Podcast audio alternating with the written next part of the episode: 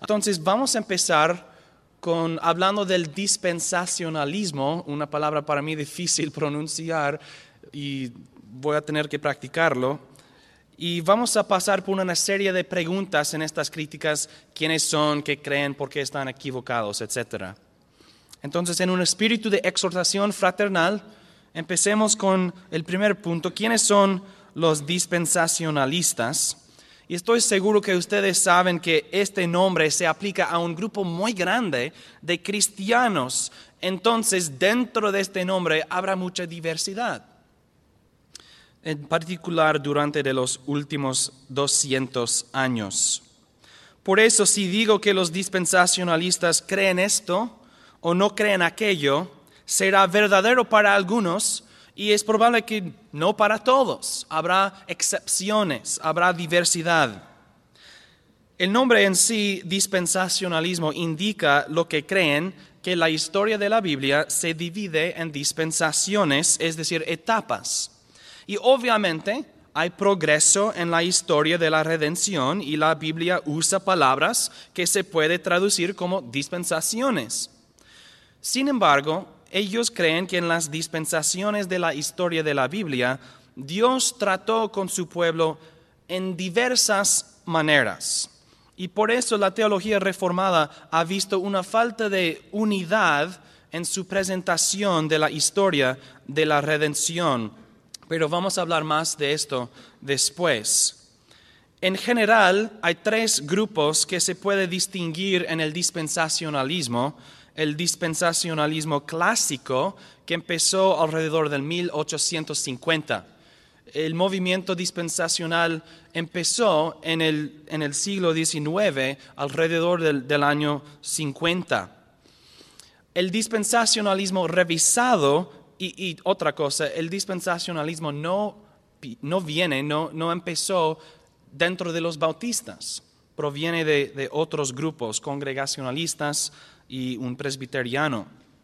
Muchos asocian el dispensacionalismo con los bautistas, pero no, no, vino de nosotros inmediatamente, pero ha tenido una influencia grande en los bautistas. También el dispensacionalismo revisado que aparece alrededor de 1950 y el dispensacionalismo progresivo de hoy. Y obviamente hoy sí hay dispensacionalismo progresivo, pero también el dispensacionalismo clásico permanece hoy. Pero el movimiento progresivo apareció en el tiempo moderno. Entonces, dentro del nombre hay varios grupos de diversidad. Estoy seguro que ellos mismos podrían dividir aún quizás con más precisión y en otras maneras, pero eso es para indicar quiénes son. Segundo, ¿qué creen los dispensacionalistas? Y acuérdense que esto es nuestra presentación de sus creencias. Entonces debemos tener cuidado en la manera que nosotros expresamos su teología. Número uno, ellos no dirían esto, pero yo lo digo. Un hermenéutico, creo que el acento está en el vocal incorrecto, hermenéutico,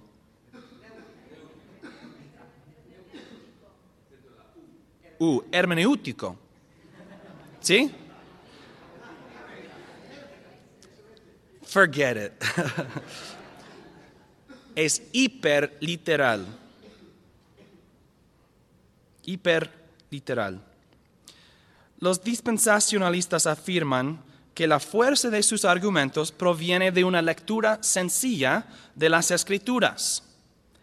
Sin embargo, toda la fe reformada está basada en la verdad que las escrituras son la palabra de Dios y que todo lo que la Biblia enseña aceptaremos como la verdad absoluta. Hay una unidad con ellos. Lo que la Biblia dice, vamos a creerla como oímos ayer acerca de la sola escritura. Si la Biblia lo enseña, lo vamos a creer, venga lo que venga.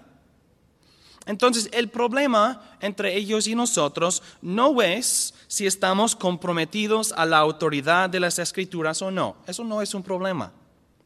Pero desde su perspectiva, si la Biblia dice que David tendrá un trono establecido, entonces siempre habrá un reino israelita. Y si la Biblia dice que los santos reinarán con Cristo para mil años, entonces los santos, los santos reinarán con Cristo para mil años. Y para nosotros esto es hiperliteral y vamos a hablar más de esto después. Segundo, la división de la experiencia de la salvación. Esto varía mucho, depende del tipo de dispensacionalismo pero dividen la experiencia de la salvación del pueblo de Dios. Muchos de ellos enseñan que la experiencia de la salvación de los santos progresó y cambió por las dispensaciones de la historia de la redención. Por ejemplo, muchos de ellos enseñan que el Espíritu Santo no moraba en los santos en el Antiguo Testamento y depende de la versión de su dispensacionalismo, pero es común encontrar divisiones, descontinuidad en la salvación de los santos en la historia de la redención.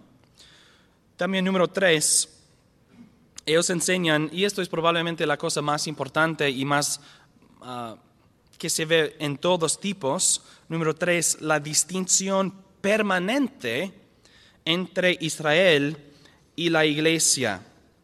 Basado en su, interpretación hiperliteral, los dispensacionalistas enseñan que Israel tiene un futuro eterno que es distinto de la iglesia. Puede ser relacionado, pero distinto. Aquí también hay diversidad en los detalles de ellos, pero para todos tipos, según mi entendimiento, Israel siempre será Israel y la iglesia siempre será la iglesia. Número tres, entonces, ¿por qué están equivocados en estas cosas? Y antes de continuar, quiero expresar que aunque los errores de nuestros hermanos dispensacionalistas son, son serios, son graves errores, en mi opinión, hay muchos hombres buenos, respetables y fieles que son dispensacionalistas. Y por ejemplo, y sobre todo en mi opinión, Juan MacArthur ha sido un ejemplo de un predicador fiel, un hombre bueno bajo e, en el ojo público. E, e, su ministerio ha pasado no oscurecido, no escondido bajo los ojos de muchas personas y él se ha demostrado como, un hombre fiel, un ejemplo bueno de un pastor y un predicador a lo largo de décadas. Entonces, lo respeto mucho y mis, mis críticas del dispensacionalismo no quiero que pensemos que son malos hombres por consecuencia o algo así, no es así. ¿Por qué están equivocados? Hablemos de una interpretación hiperliteral o literal. Me molesta mucho cuando la gente habla de, una interpretación literal como el base de sus creencias. ¿Por qué? Porque interpretando literalmente significa que interpretamos en una manera que corresponde a la presentación del autor. Literal no quiere decir según la definición de cada, cada palabra, sino interpretamos conforme a la manera en que el autor presenta toda su información. Entonces tenemos que estudiar el estilo y el género de cada, no solamente cada libro, sino también cada sección, cada porción de las escrituras. Entonces, claro que estamos comprometidos a interpretando literalmente, pero esto significa que interpretamos parábolas como parábolas, interpretamos narrativas como narrativas, etc. Interpretamos literatura apocalíptica como literatura apocalíptica, etc. Y obviamente nuestros hermanos dispensacionalistas dirían, sabemos que existe el género y el estilo. Ellos no son ignorantes de esto pero nosotros creemos que ellos no dan suficiente peso, que, que no en el balance de la interpretación, ellos no, no dan suficiente peso ah, para el estilo y el género de ciertas porciones de las escrituras. Y les daré un ejemplo. Apocalipsis 1.1. El, el, el teólogo famoso G.K. Beale que tiene un comentario muy grande acerca de Apocalipsis, enseña algo muy interesante acerca del versículo 1 de capítulo 1 de Apocalipsis. Este versículo dice esto, la revelación de Jesucristo que Dios le dio para mostrar a sus siervos las cosas que deben suceder pronto, y que dio a conocer enviándola por medio de su ángel a su siervo Juan.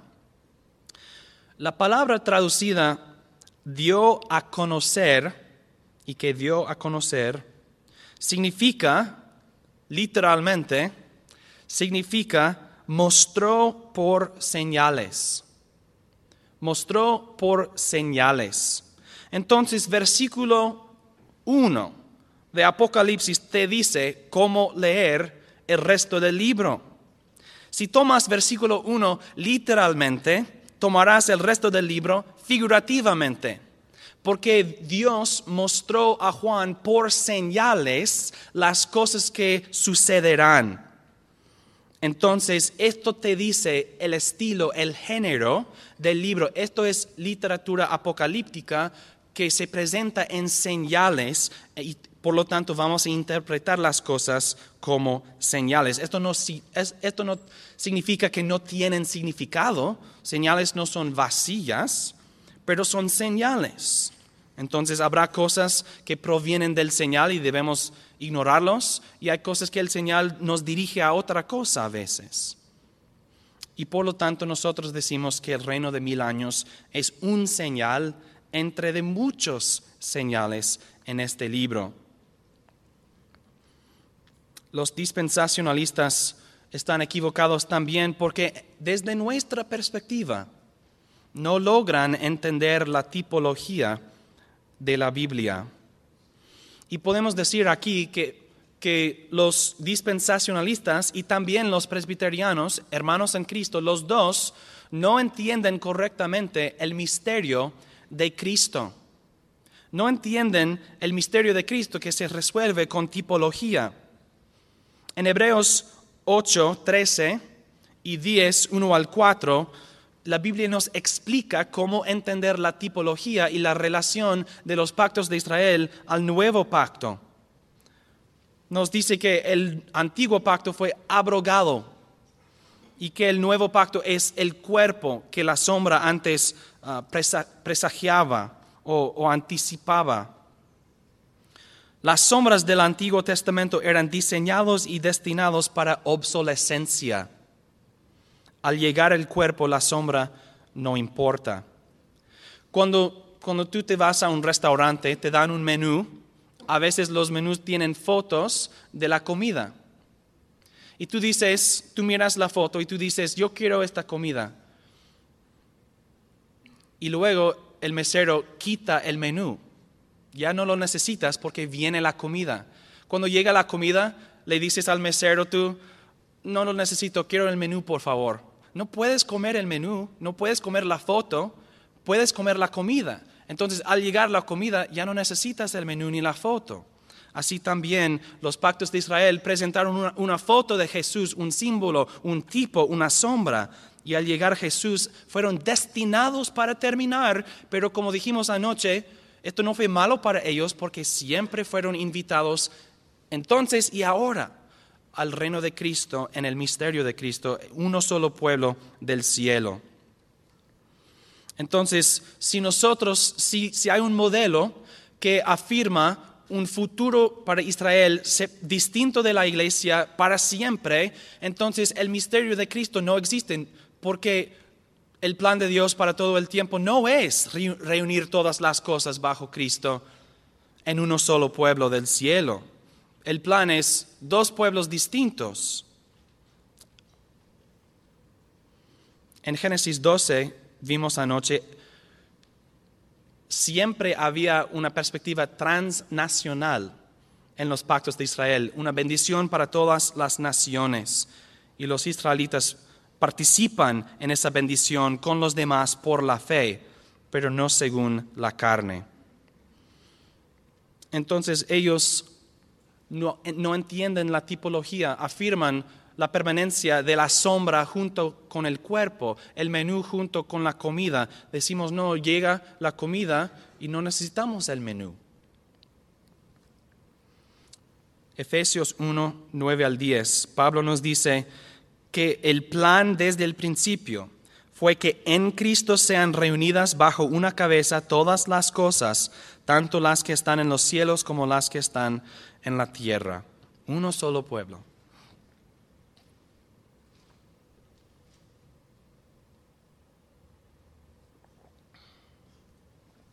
Entonces, esta es mi crítica rápida